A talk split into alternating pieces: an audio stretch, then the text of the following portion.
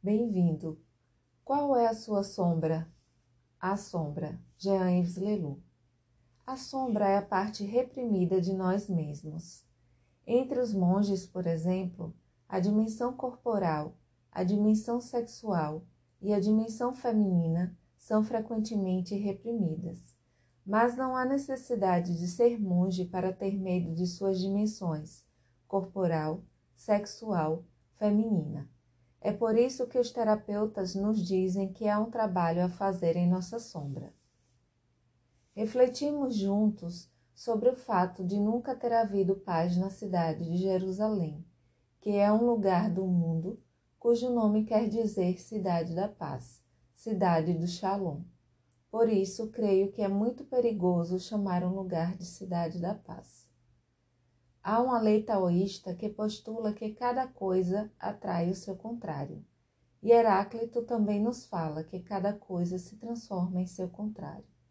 Podemos observar isso em nossa vida diária, quando, por exemplo, sentimos cólera por alguém e, após termos expressado esta cólera, somos invadidos por uma grande ternura, como se passássemos de um oposto ao outro.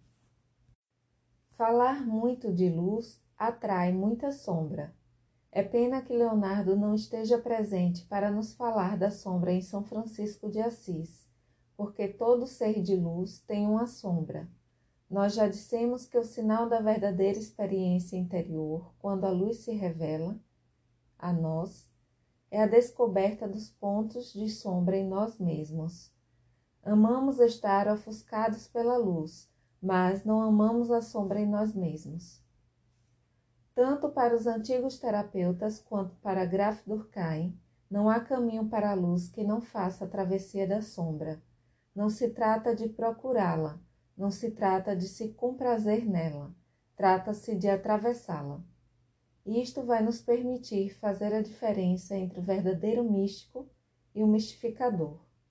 Aquele que não conheceu sua sombra Aquele que não reconhece os seus limites, o que ele pode reprimir em diferentes níveis, conhecerá apenas uma falsa luz, um ofuscamento. A verdadeira luz não se vê, mas ela nos permite ver.